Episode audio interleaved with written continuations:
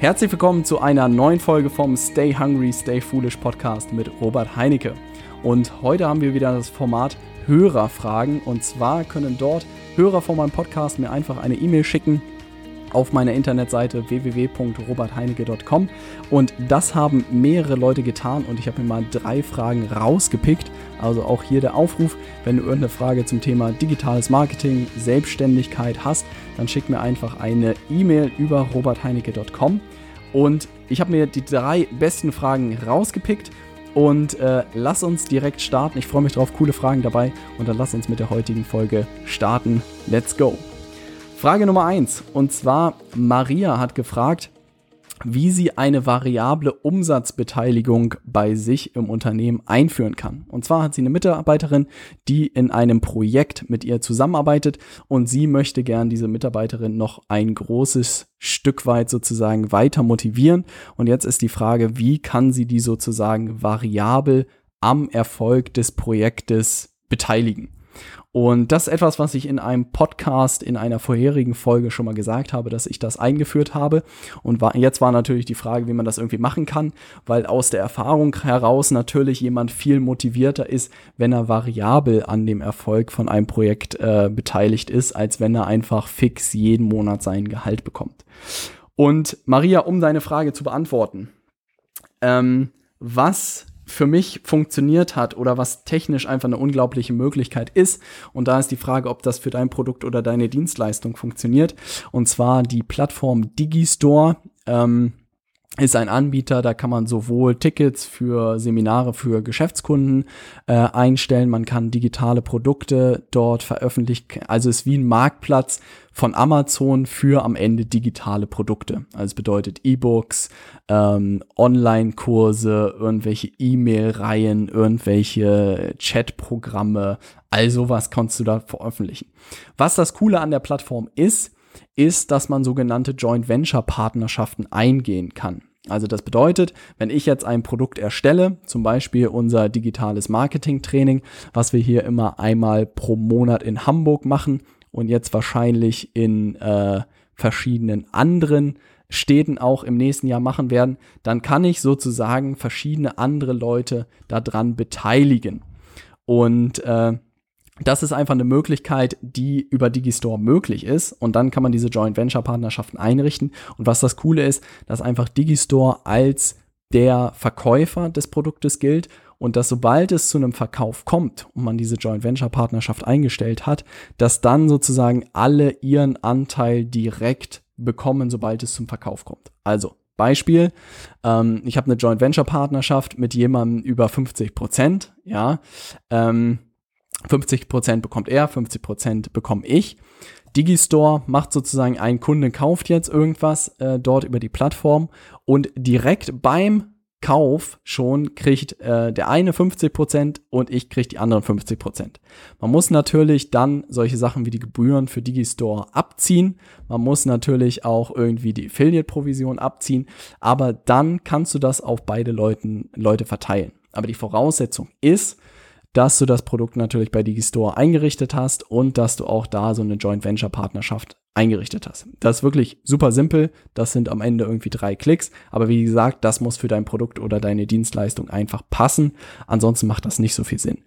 Was man noch machen kann, ist, was ich zum Beispiel auch mache, ist über die betriebswirtschaftlichen Auswertungen zu gehen.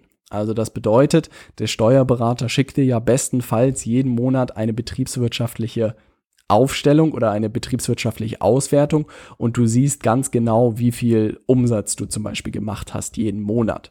Und dann kannst du diesen Umsatz ja auch als Größe nehmen für einen variablen Anteil. Also das bedeutet, du verdienst in einem Monat 10.000 Euro und hast deiner Mitarbeiterin gesagt, sie bekommt 10% Erfolgsbeteiligung. Dann lässt du dir vom Steuerberater im Folgemonat sozusagen diese BWA schicken sagst 10% auf den Umsatz, ja, dann kann die Mitarbeiterin dir dann eine Rechnung über 1000 Euro sozusagen stellen und du hast diesen variablen Anteil und du hast einfach eine saubere eine saubere Bemessungsgrundlage einfach jeden Monat, weil diese BWAs werden, wie gesagt, vom Steuerberater gemacht und da ist immer sozusagen der richtige Maßstab und das kannst du auch nehmen. Aber das ist natürlich nicht irgendwie automatisiert, sondern du musst dann deinem Steuerberater sagen, er muss dir die BWA schicken, du musst das ausrechnen, den Prozentsatz und musst dann deiner Mitarbeiterin sagen, jetzt bitte Rechnung stellen über sozusagen diesen variablen Anteil. Das ist eine Möglichkeit. Ansonsten kann man natürlich auch noch irgendwie sagen, dass man für das Projekt eine Gesellschaft gründet und die Mitarbeiterin oder den Mitarbeiter dann beteiligt. Ja, also es bedeutet, dass derjenige dann Anteile bekommt an dem Projekt oder sich Anteile kaufen kann. Auch noch eine Möglichkeit. Da ist halt immer die Frage, wie groß das Projekt ist und ob das wirklich Sinn macht, dafür eine Gesellschaft zu gründen. Aber das sind irgendwie so die drei Möglichkeiten, die ich sehe. Also ich finde dieses Digistore Thema am interessantesten. Es muss natürlich dafür passen. Man muss natürlich sich überlegen, ob man diese Digistore-Gebühren da immer bezahlen möchte. Aber ist halt wirklich direkt zum Zeitpunkt des Kaufs sozusagen haben die Leute das Geld auf ihrem Konto und das ist natürlich super interessant für jeden Beteiligten, da jeden Tag irgendwie zu sehen, hey, ich habe jetzt wieder was bekommen. Ähm, unglaubliche Möglichkeit. Ich hoffe, ich konnte dir drei Möglichkeiten zeigen. Wahrscheinlich gibt es da noch mehr, aber das sind die drei, die ich sozusagen kenne und auch schon benutzt habe, die irgendwie Sinn machen. Ähm, und wie gesagt, meiner Meinung nach Digistore technisch das Interessanteste. Timo hat gefragt, ähm, wie kann ich ein digitales Produkt erstellen? Also der hat irgendwie ein Thema, ich weiß noch nicht, was sein Thema ist oder wofür er gerne ein digitales Produkt erstellen möchte, aber der möchte halt gerne irgendwie was erstellen und die Frage ist, wie kann er das tun? Und da muss man vielleicht erstmal unter den äh, Produkten unterscheiden. Es gibt E-Books, ja, also da ist am Ende nichts anderes als eine PDF-Datei, glaube ich. Ja, und dann kann man das schon digitales Produkt nennen. Dann gibt es natürlich sowas wie Online-Kurse, ja, also ist auch ein digitales Produkt und Online-Kurse, was wir jetzt gemacht haben, ist Videos gedreht, ja, also Kameramann Mütsch hat das professionell die, die Videos gedreht, haben die sauber geschnitten und haben dann Kajabi genutzt. Und zwar ist Kajabi ein Anbieter, der sozusagen äh, wie so eine Ausbildungsplattform ist. Also man lädt da seine Videos hoch, kann eine saubere Modulstruktur einstellen und dann kann man sozusagen diesen Online-Kurs Leuten zugänglich machen und verkaufen. Die Leute können kommentieren, die Leute können die Videos als äh, gesehen markieren, du kannst sehen, wie viel die Leute gesehen haben, du kannst Tonspuren integrieren, du kannst äh, Texte integrieren, du kannst PDF-Dateien integrieren. Das könnte man auch alles mit seiner eigenen Internetseite machen, das ist aber die reinste Hölle. Also das habe ich hinter mir. Äh, irgendwie, da gibt's auch Optimize Press und Digimember und WordPress, ey, da fummelst du dich zu Tode. Und insofern sind wir da auf Kajabi gekommen. Es gibt irgendwie noch Teachable, das ist, glaube ich, relativ ähnlich. Ich bin super happy mit Kajabi. Also insofern, wer sich für das Thema Online-Kurse interessiert, guck dir Kajabi an. Das macht es halt sehr einfach, digitale Produkte mit Videos ähm, zu erstellen. Was gibt es noch für digitale Produkte? Also ich glaube, Videos ist immer so Online-Kurse ist, glaube ich, das gängigste. Ansonsten irgendwelche E-Mail, Reihen gibt's natürlich auch, da braucht man halt nur E-Mails. Also ich glaube, ich hoffe, Timo, das äh, beantwortet deine Frage. Unser Setup, wie gesagt, sind, sind Videos oder Textdateien oder auch Tonspuren. Und wie gesagt, wir nutzen Kajabi. Ähm, kostet, glaube ich, 99 Dollar pro Monat ähm, bis zu fünf Produkte. Die Rechnung, die man aufmachen muss an dieser Stelle, jetzt sagen natürlich ganz viele Leute, boah, 99 Dollar im Monat, wie soll ich das denn bezahlen? Dann sage ich aber unternehmerisch, ähm, 99 Dollar mal 12 Monate sind 1200 Dollar. Ja, sind vielleicht 1100 Euro oder 1000 Euro. Schießt mich keiner weg, äh, nicht den aktuellsten Wechselkurs gerade im Kopf. Aber für 1100 Euro eine individuelle Internetseite gebastelt zu bekommen, die Kommentarfunktion hat, die irgendwie alle Videos hat, die irgendwie äh, saubere Module hat, die eine gute Übersicht hat, wo man sieht, welche äh, Mitglieder wie weit sind, Not a chance. Also schon alleine Videos hochladen kostet wahrscheinlich so viel Geld. Das nun nicht. Aber wirklich eine Internetseite aufzusetzen kostet viel, viel mehr. Und deshalb bin ich auch so ein großer Fan von einfach solchen Plug-and-Play-Lösungen, die vielleicht im ersten Schritt immer teuer klingen, aber wenn man es dann aufs Jahr rechnet und überlegt, was die Opportunitätskosten sind, immer sofort machen. Also bei allen Tools, die wir irgendwie nutzen, überlege ich immer, was ist sozusagen, ähm, was könnte man sozusagen noch machen und häufig ist halt die Alternative äh, viel, viel teurer. Also sobald man irgendwie selbst programmieren muss oder so, würde ich schon heute die Finger von weglassen. Und das ist, glaube ich, auch eine Riesenhürde für viele Leute, die immer denken, man muss total der Techniker irgendwie sein. Also gerade wenn man sich auch mit der ganzen digitalen Welt beschäftigt, dann denken immer ganz viele Leute, hey, ich muss total der Technikfreak sein. Also ich kann keine Zeile Code, also ich kann nicht mal HTML oder sowas, Also da bin ich schon völlig überfordert und ich habe es auch bis heute noch nie gebraucht. Ja, also das kann ich hier auch vorweg schicken, dass man das heutzutage überhaupt nicht mehr braucht. Es gibt für alle Sachen eigentlich Tools und auch die Tool-Anbieter haben einfach ein großes Interesse daran, dass das einfach immer einfacher wird. Und insofern würde ich immer einen Tag Recherche verwenden, ob es nicht ein Tool dafür gibt, wo man das einfach klicken kann, ähm, bevor man da irgendwie was selber bastelt. An dieser Stelle auch ein guter Tipp. Ähm, wir haben jetzt lange mit WordPress rumgebastelt und überlegt, was wir da machen können, um Internetseiten zu bauen. Ja, also ich bin großer Fan von ClickFunnels. Wer das nicht kennt, damit kann man sehr gut ähm, ja, Sales Funnels basteln. Also ich liebe das, aber es hat halt gewisse Einschränkungen. Also man kann keine großen Internetseiten damit machen, man kann sondern eher einzelne Landingpages damit machen. Ich habe das schon für andere Sachen missbraucht und ich habe auch schon ganze Internetseiten damit gebastelt und ich glaube leadersmedia.de ist auch zum Stand heute noch mit ClickFunnels gebaut, aber irgendwann muss man halt zu WordPress irgendwie umziehen. Und äh, da haben wir uns so viele Themes angeguckt. Also wenn man themeforest.com zum Beispiel kennt, da gibt es total viele Themes, die auch gut sind. Ich habe zum Beispiel Stockholm schon mal promoted. Äh, Avada haben wir uns jetzt angeguckt. Enfold gibt es. Also es gibt einfach viele Themes, die man kaufen kann für 60 Dollar. Installiert man, sehen schick aus. Wir haben die alle getestet und alles hatte irgendwie, alles hinkte. Es sah immer schön aus, aber irgendwie war es nicht einfach, das umzusetzen. Und was an ClickFunnels einfach so super spannend ist, dass man das zusammenklicken kann und einfach vorne, also es ist halt wie klicken, ne? Also ich habe noch nie so leicht eine Internetseite gebaut. Da braucht man, keine Ahnung, drei Stunden und man hat eine perfekte Internetseite gebastelt. Und ich dachte mir, das muss doch irgendjemand für WordPress irgendwie gemacht haben. Und wir haben uns alles angeguckt und angeguckt und wieder angeguckt, alle gefragt und keiner hatte was. Und jetzt sind wir auf den Divi Builder 3.0 gekommen. Ich glaube, ich heißt das Ding. Eine Riesenempfehlung an dieser Stelle. Also André, äh, der auch meine Internetseite überarbeitet hat, hat, glaube ich, für meine ganze Internetseite gefühlt zwei Tage gebraucht, wo er sonst drei Monate für gebraucht hätte.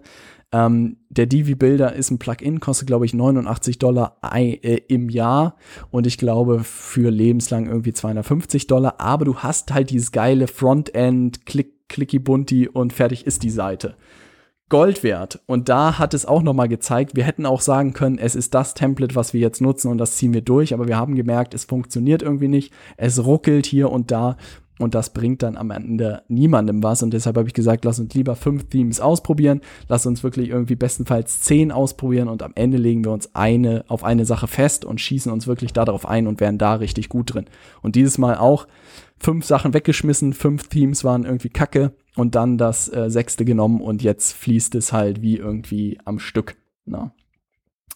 Ja, und das ist auch eine gute Überleitung für die dritte Frage. Und zwar hat Fabian gefragt, was macht eigentlich eine gute Landingpage aus?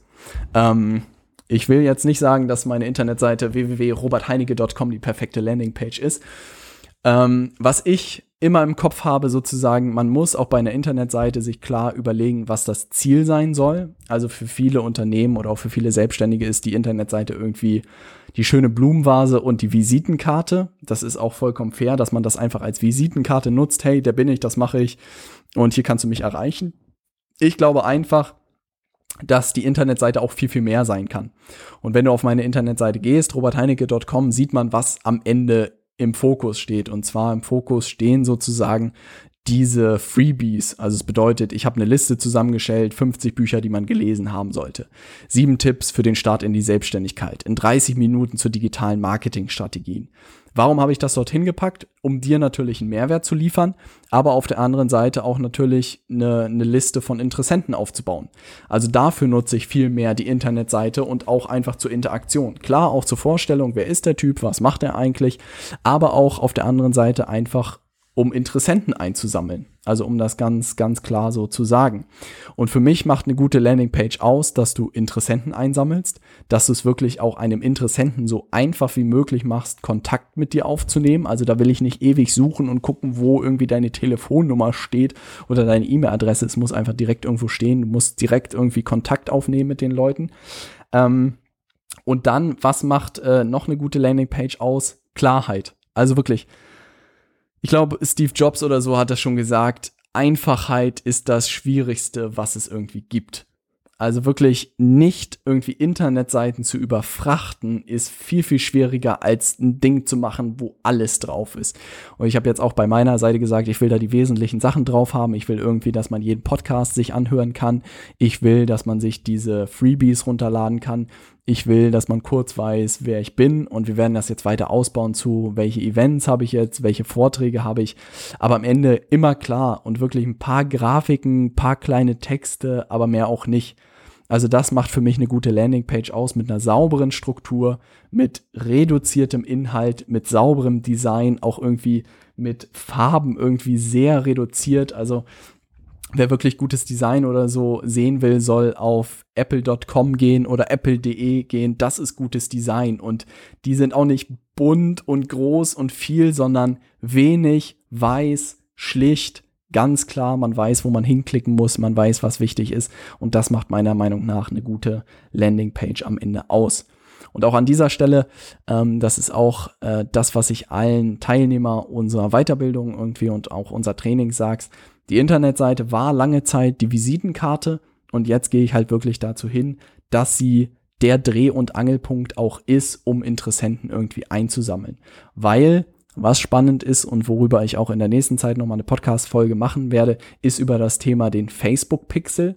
Also das bedeutet, man kann ja seine eigene Facebook-Seite verpixeln und immer wenn jemand dann eingeloggt auf deine Internetseite kommt, dann erkennt Facebook, wer das ist. Und das bedeutet, über diese eigene Internetseite kann, äh, kann Facebook immer mehr darüber lernen, wer die Leute sind, die dir zuhören, die dir regelmäßig irgendwie äh, deine Inhalte konsumieren, all sowas. Und deshalb ist diese Internetseite auch so wichtig und deshalb habe ich die jetzt auch nochmal überarbeiten lassen und an dieser Stelle nochmal großes Kompliment für André, der da tolle Arbeit geleistet hat und ich freue mich auch, die Seite in den nächsten Monat weiterzuentwickeln und sie wird aber auch für mich der Dreh- und Angelpunkt sozusagen werden. Aber wie gesagt, um das nochmal zusammenzufassen, was ist wichtig? Ähm, klare, klare Strukturen, Reduktion auf das Wesentliche und bestenfalls darüber Interessenten zu generieren. Das soll es für diese Folge gewesen sein. Ich will es nochmal für dich zusammenfassen. Maria sozusagen variable Umsatzbeteiligung gibt es über verschiedene Möglichkeiten, entweder über Beteiligung an der Gesellschaft, über die BWAs des Steuerberaters oder über Digistore. Dann Timo, wie kann ich ein digitales Produkt erstellen?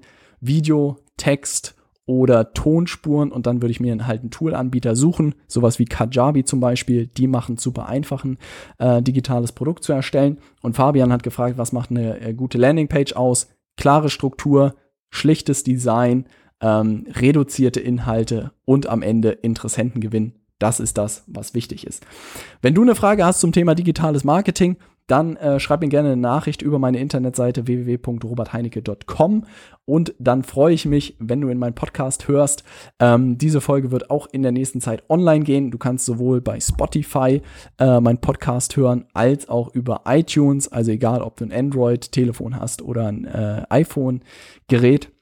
Und vielleicht auch für dich, lieber Hörer, wenn du noch einen Freund hast, der ein Android-Gerät hat, hat gesagt, hey, ich kann den Podcast von Robert nicht hören, dann ist jetzt die Chance, ihn auf Spotify mal hinzuweisen. Einfach in der Spotify-App Stay Hungry, Stay Foolish eingeben und dann findet man dort meine Folge. Ich wünsche dir eine grandiose Woche und dann hoffe ich, sehen wir uns auch wieder in der nächsten Folge oder hören wir uns besser gesagt. Bis dahin, stay hungry, stay foolish.